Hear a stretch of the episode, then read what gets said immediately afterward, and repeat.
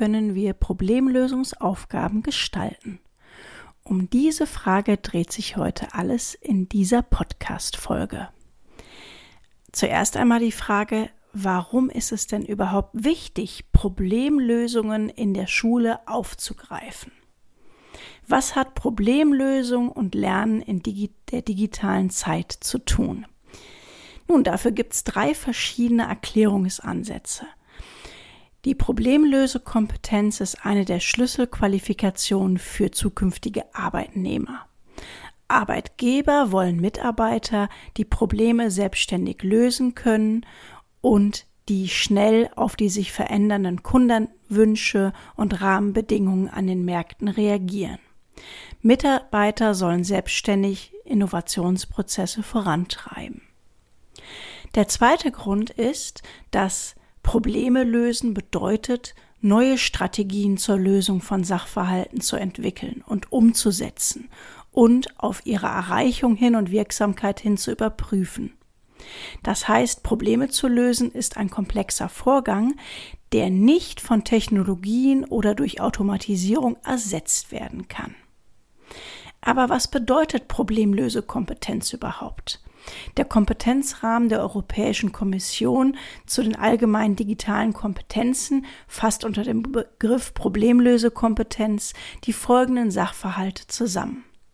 Zum einen zählt dazu, dass technische Probleme gelöst werden. Dann wird aufgeführt, dass das Identifizieren von Bedürfnissen und die Entwicklung von technologischen Lösungen hierfür ein Bereich ist. Der dritte Bereich ist die kreative Nutzung digitaler Technologien. Und der vierte Bereich ist die Identifizierung digitaler Kompetenzlücken von einem selber oder vielleicht auch in der Organisation, in der man arbeitet. Wie können wir nun Problemlösekompetenz in der Schule vermitteln? Wir können jungen Menschen auf die Herausforderungen in der Arbeitswelt vorbereiten, indem wir eben wichtige Impulse für die Entwicklung der Problemlösekompetenz geben. Zum einen müssen wir Anreize zur Lösung von echten Problemen in der Schule schaffen, zum Beispiel in Form von Unterrichtsprojekten. Hierbei kann der sogenannte Deming Circle als Methode eingesetzt werden. Der Deming Circle ist auch bekannt als sogenannte PDCA Methode oder als Verbesserungskreislauf. Der PDCA-Zyklus geht zurück auf den Qualitäts Qualitätsexperten William Edward Deming und seiner Meinung nach sollten sich die ständigen Verbesserungen und qualitätsbestimmenden Faktoren im Rahmen eines wiederkehrenden Prozesses vollziehen. Und hierzu wurden immer wieder vier verschiedene Phasen durchlaufen. Jede Phase steht hierbei für einen Buchstaben. P für Plan, D für Do, C für Check und A für Act. P Planung. In der Planungsphase werden Maßnahmen zur Qualitätsverbesserung entwickelt. Die folgenden Fragen sollen berücksichtigt werden. Welches Kernproblem ist überhaupt zu lösen? Welche Ressourcen brauchen wir? Also zum Beispiel Zeit, Budget und Geld. Welche Ressourcen haben wir tatsächlich vorliegen? Und welche Lösung eignet sich am besten, um das Problem mit den verfügbaren Ressourcen zu beheben?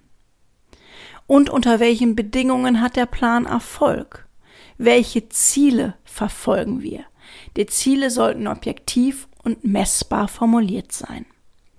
Du. In der Du-Phase werden die geplanten Maßnahmen umgesetzt. C wie Check. Die Maßnahmen werden auf ihre Wirksamkeit hin kontrolliert und bewertet und hierbei werden die zuvor formulierten Ziele auf ihre Erreichung hin überprüft. Es wird die Frage beantwortet, inwieweit wurden die vorher formulierten Ziele umgesetzt. In der letzten Phase, der Phase A wie ACT, wird auf Grundlage der vorherigen Ergebnisse der Checkphase eventuell nachgebessert und Korrekturen angestoßen.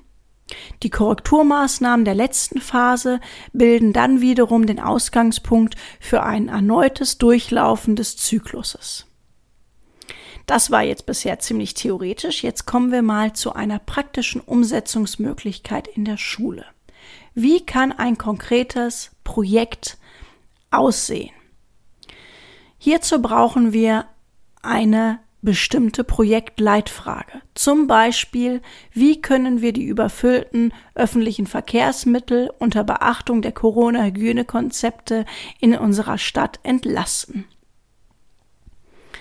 Unabhängig davon, was die übergeordnete Projektfrage ist, ist es wichtig, dass man bei der Aufgabenstellung darauf achtet, dass die Aufgabenstellung offen ist, dass verschiedene Fächer angesprochen werden, in dem Fall zum Beispiel Deutsch, Sozialkunde und Politik, dass es sich um ein echtes Problem handelt, dass das Problem komplex ist und dass man sich zur Lösung des Problems mit anderen austauschen muss und mit anderen zusammenarbeiten muss.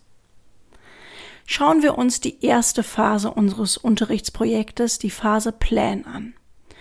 Beim Projektauftakt wird zuerst die Themenbildung umgesetzt. Hier kann man zum Beispiel eine Eisbrecheraufgabe den einzelnen Gruppen zur Verfügung stellen, um die Gruppendynamik zu stärken. Hierbei ist der Bau des sogenannten Spaghetti-Turms zum Beispiel eine beliebte Aufgabe. Hierdurch schweißt man das Team zusammen. In der Plan Planphase wird außerdem der Inhalt, die Inhalte gesammelt. Wir analysieren also, wie sieht die aktuelle Situation aus. Wir führen Gespräche mit Betroffenen und beteiligten Gruppen und sichten verschiedene Perspektiven für die Situation. In unserem Fall könnten wir zum Beispiel ähm, Arbeitnehmer interviewen, die in öffentlichen Verkehrsmitteln fahren. Wir könnten aber auch die Verkehrsbetriebe mit einbeziehen. Wir könnten Schüler fragen, ähm, aber auch jemanden von der Stadt zum Beispiel. Dann sollte man sich überlegen, welchen Zeitrahmen haben wir, um unser Projekt, unsere, unsere Lösung umzusetzen. Ähm, haben wir ein Budget? Und was sind übergeordnete Leitlinien, zum Beispiel die Berücksichtigung von Umweltaspekten. Unsere Interviewergebnisse ähm, fassen wir zusammen und dokumentieren diese. Hierbei können wir zum Beispiel auf kooperative Tools zurückgreifen, wie das Etherpad, oder wir sammeln unsere Teamergebnisse auf einem Padlet, oder wir nutzen hierfür OneNote.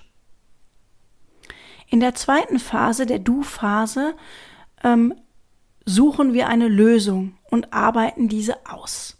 Hierbei ist Kreativität gefragt, denn wir möchten viele verschiedene Lösungsansätze erst einmal sammeln. Hierbei kann man verschiedene Kreativitätstechniken nutzen, wie zum Beispiel den Ideenspaziergang, Hot Potato oder auch die Placemat-Methode. Auch die kann man zum Beispiel digital durchführen mit Hilfe des Tools Onco. Dann entscheidet sich das Team für einen Lösungsansatz und arbeitet eine Präsentation zur Aufbereitung des Lösungsansatzes vor. Eine andere Möglichkeit wäre, den Lösungsansatz zum Beispiel als Video darzustellen oder eine Homepage zum Lösungsansatz zu entwickeln, aufzustellen und mit entsprechenden Beiträgen zu befüllen. In der Checkphase geht es daran, den Lösungsansatz zu präsentieren. Hierbei kann man zum Beispiel eine externe Jury mit ins Boot holen. Bei unserem Projekt wäre es denkbar, dass man einen Vertreter von den öffentlichen Verkehrsmitteln mit einlädt und eventuell einen Vertreter der Stadt, die dann die Lösungsansätze aus ihrer Perspektive her beurteilen. Die Teams stellen ihre Lösungsansätze vor und die Jury bewertet, inwieweit die einzelnen Lösungsvorschläge für die Zielerreichung geeignet sind. In der Act-Phase geht es darum, Anpassungen der zuvor erarbeiteten Ideen vorzunehmen. Man kann Verbesserungen einfügen und einarbeiten und eben den eigenen Prototypen weiterentwickeln und verbessern. In dieser Phase geht dann der Deming Circle wieder in eine neue Umrundung. Kommen wir zum Fazit. Was lernen die Schüler und Schüler jetzt bei so einem problemorientierten Projekt? Sie lernen Mut für eigene Ideen zu haben, den Mut zu haben, eigene Ideen zu äußern und zu entwickeln. Sie lernen ihre Meinung in der Gruppe zu vertreten.